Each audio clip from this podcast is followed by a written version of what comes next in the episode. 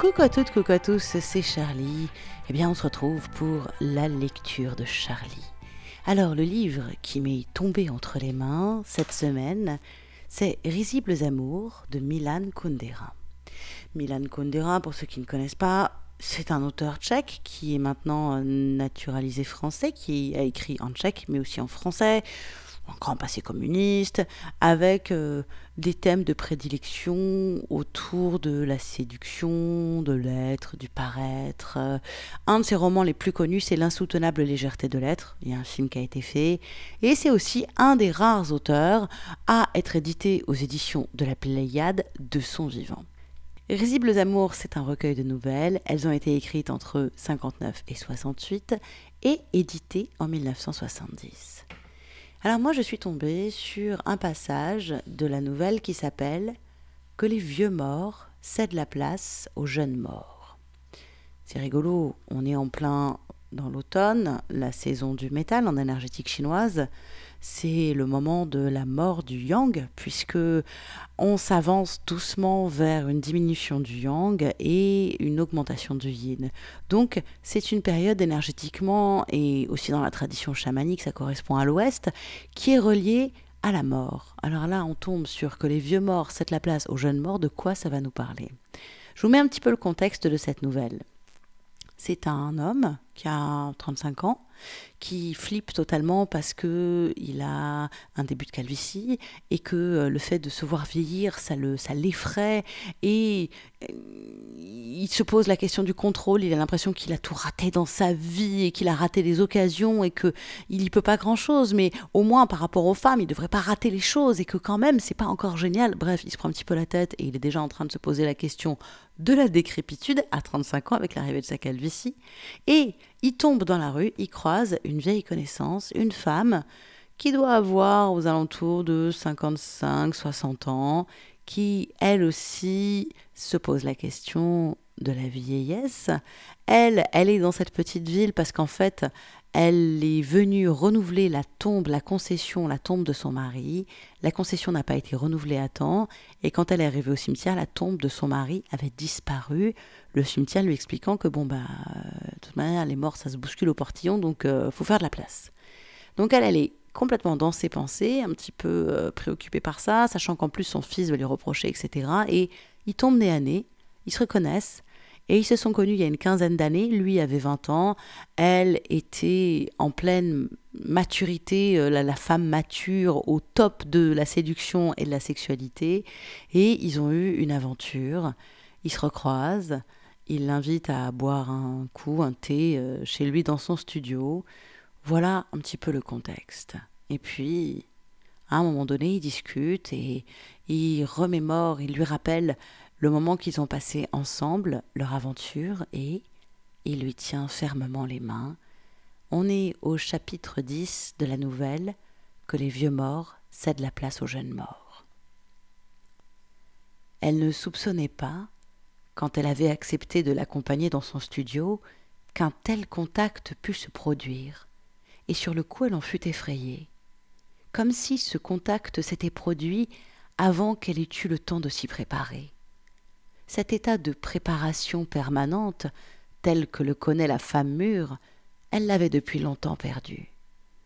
On pourrait déceler peut-être dans cette frayeur quelque chose de commun avec la frayeur de l'adolescente qui vient d'être embrassée pour la première fois, car si l'adolescente n'est pas encore prête, et si elle, la visiteuse, ne l'est plus, ce plus et cet encore sont mystérieusement liés, comme le sont la vieillesse et l'enfance. Ensuite, il la fit asseoir sur le divan, la serra contre lui, la caressa sur tout le corps, et elle se sentait molle entre ses bras. Oui, molle, car son corps avait depuis longtemps perdu cette sensualité souveraine qui communiquait à ses muscles le rythme des contractions et des relâchements, et l'activité de centaines de tropismes délicats. Mais la frayeur du premier instant se dissipa vite sous ses caresses, et elle, pourtant si éloignée de la belle femme mûre qu'elle était autrefois, retournait maintenant à une vitesse vertigineuse dans cet être disparu, dans sa sensibilité, dans sa conscience. Elle retrouvait l'ancienne assurance d'amante expérimentée.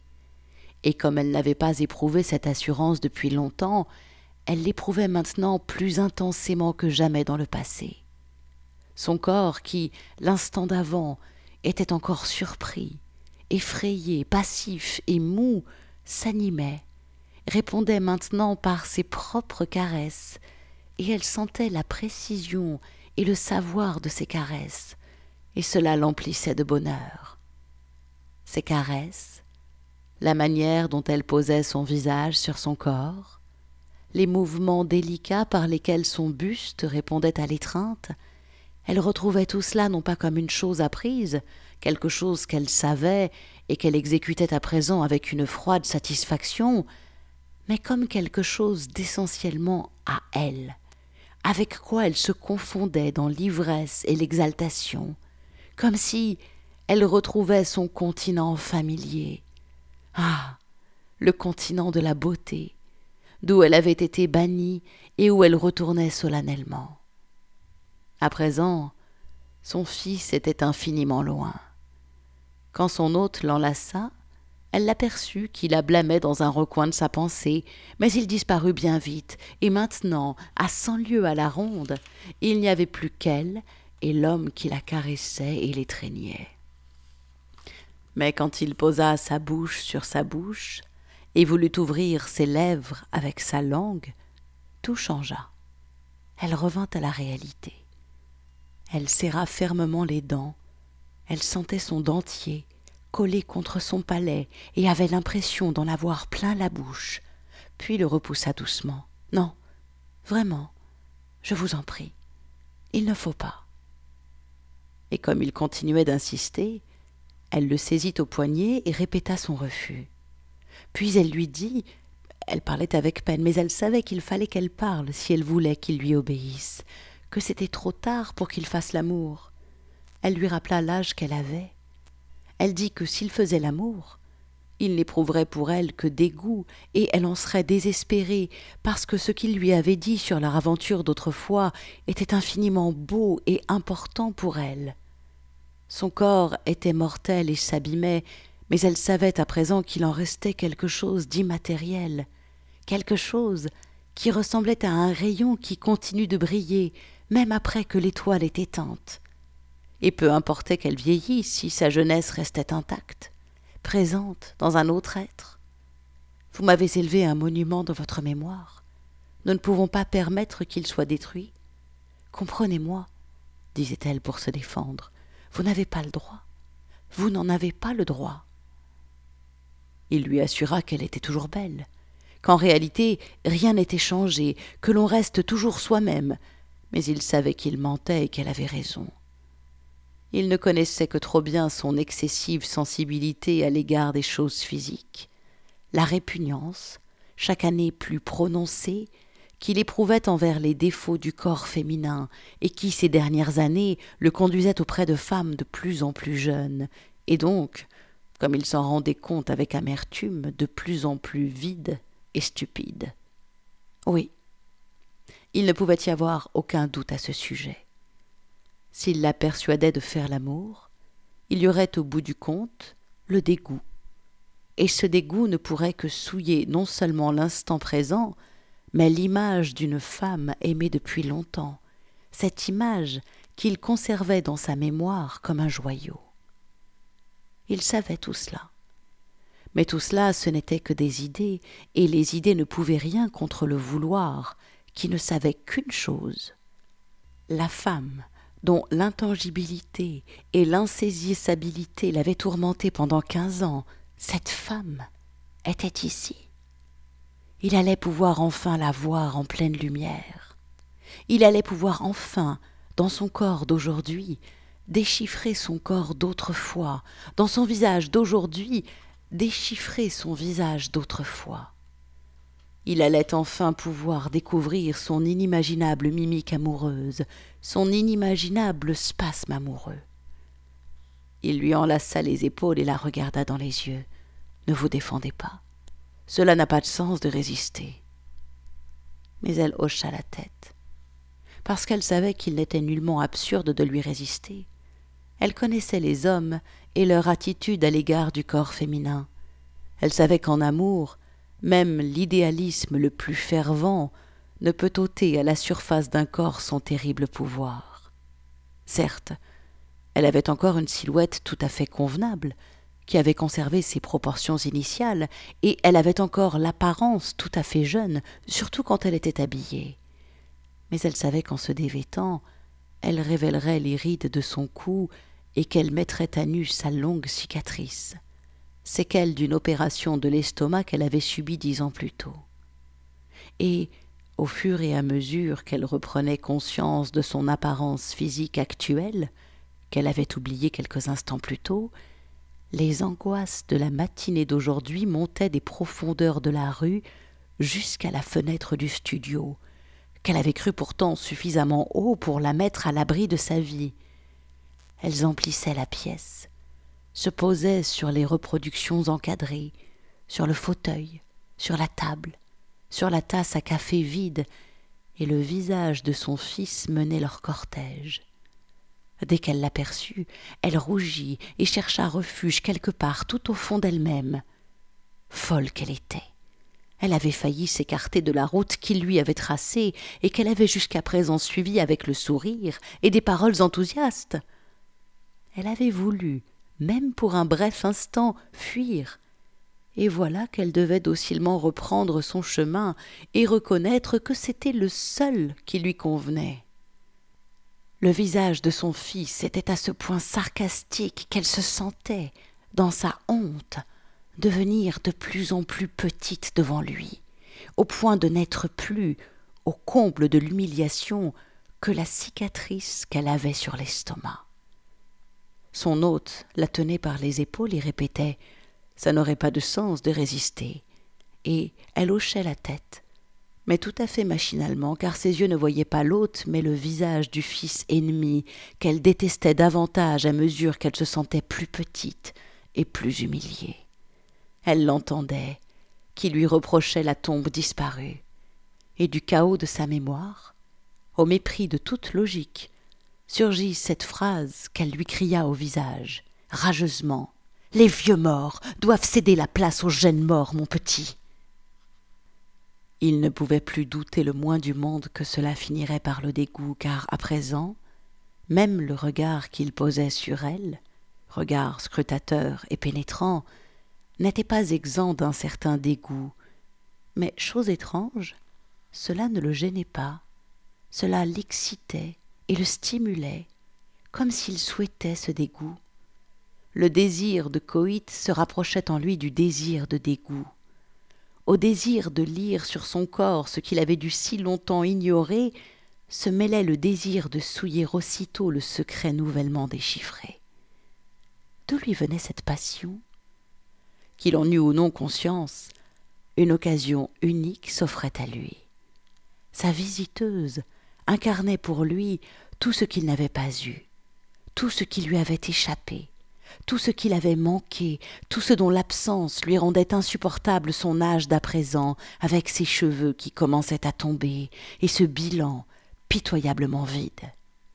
Et lui, qu'il en eût clairement conscience ou qu'il s'en doutât vaguement, il pouvait maintenant priver de signification toutes ces joies qui lui avaient été refusées, et dont les couleurs chatoyantes rendaient sa vie si tristement incolore il pouvait découvrir qu'elles étaient dérisoires, qu'elles n'étaient qu'apparence et déchéance, qu'elles n'étaient que poussière qui parade, il pouvait se venger d'elles, les humilier, les anéantir.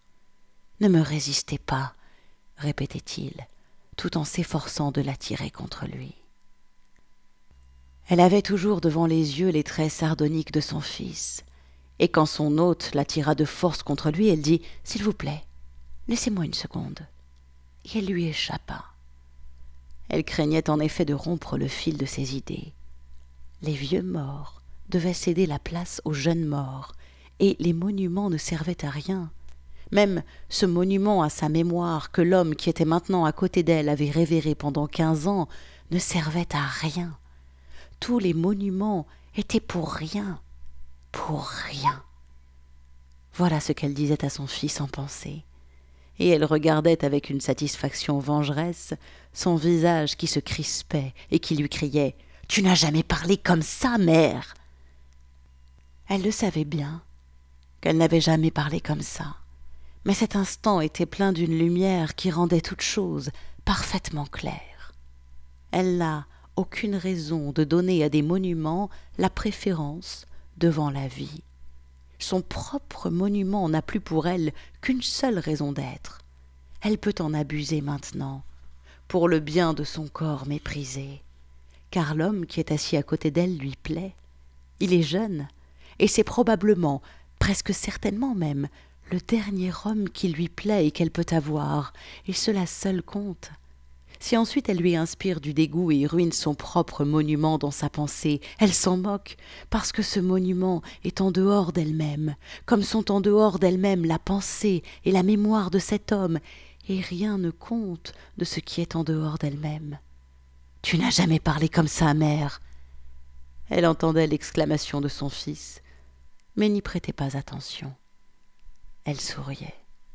Vous avez raison. Pourquoi est-ce que je résisterais? Dit-elle doucement, et elle se leva. Puis elle commença lentement à dégrafer sa robe. Le soir était encore loin. Cette fois, il faisait tout à fait clair dans la pièce.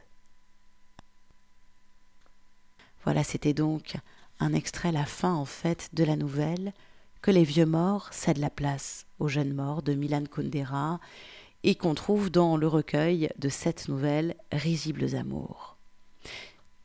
J'ai adoré cette nouvelle.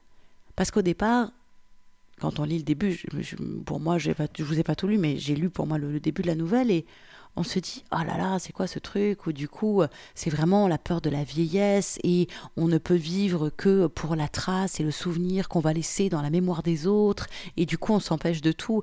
Et j'adore cette fin et où d'un coup, l'un comme l'autre, euh, lui, parce que en fait, il s'aperçoit en allant au bout et en couchant avec cette femme âgée qui est aux antipodes, qui représente tout ce qu'il dégoûte et toute la peur qu'il a de la vieillesse et de la décrépitude, en fait, il piétine, il piétine ses rancœurs, il piétine ses frustrations en voyant que toutes ces choses qu'il n'a pas eues, qu'il estime euh, avoir ratées, en fait, ce n'est que des illusions.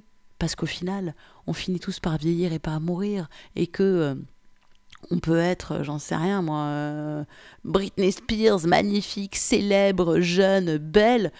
Ouais, mais à un moment donné, tu vieilliras et qu'est-ce, de quoi tu as rempli ta vie au-delà de l'image que tu as renvoyée? Et pour elle, c'est pareil.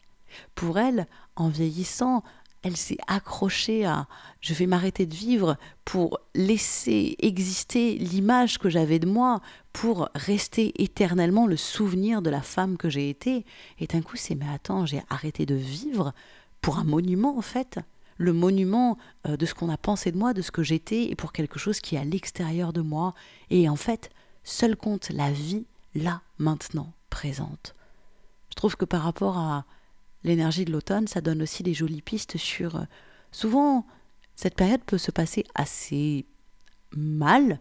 Euh, c'est le spleen de la rentrée, c'est la dépression. Euh, c'est, vous voyez, octobre, les jours ont vraiment commencé à diminuer, il y a le changement d'heure, et là les gens sont tous complètement déprimés en fait, parce que, parce qu'en fait, ils veulent pas laisser partir l'été en fait il reste dans le souvenir, ouais, mais c'était l'été, c'était les vacances, et il faisait beau, il faisait du soleil, c'était ma jeunesse en fait, je veux pas laisser partir ma jeunesse, quoi. Et en fait, il suffit juste de la vivre pleinement, de l'intégrer et de vivre pleinement ce qui s'amorce, ce qui s'annonce, et d'accompagner cette plongée dans le yin, et cette plongée vers l'hiver, et cette plongée vers nos profondeurs. Voilà, je trouve que ça illustre merveilleusement ça. Eh bien, je vous en dis un petit peu plus sur l'article qui présente la lecture du jour, la lecture de Charlie. C'est à retrouver sur le site projet-lapasserelle.com ainsi que toutes les autres lectures de Charlie, puisque chaque semaine, je prends un livre au hasard et je lis un passage pour voir un petit peu quelles sont, comme une mancie, quelle est l'ambiance de la semaine. Et si vous vous intéressez à la littérature érotique. Je fais aussi un podcast de lecture de littérature érotique. Vous le trouverez sur euh, PodCloud, Deezer, euh, iTunes et même YouTube, je crois. C'est les lectures érotiques de Charlie. N'hésitez pas à aller jeter une oreille. En attendant, je vous dis à la semaine prochaine et prenez soin de vous. Ciao, ciao, ciao.